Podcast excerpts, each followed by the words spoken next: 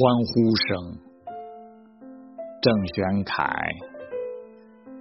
他眼前有片很大的森林，迈着有力的步伐前进，透视面具下丑陋的人民，虚而奔跑，宣告正义降临，抵抗伪君子入侵，贪婪的眼神，阿谀奉承的姿态。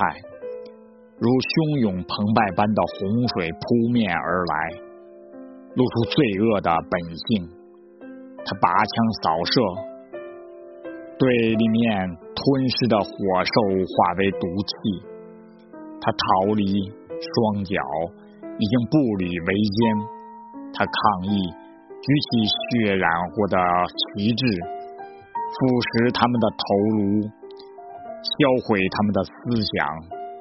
伪君子击倒在地，他欢呼，正逐渐消散的无法跨越的鸿沟，脱离捆绑的外壳，振聋麻痹的双耳，继而持续一段，不再畏惧严寒，不再逃避困境，他是自由之身，为了延续前所未有的骄傲。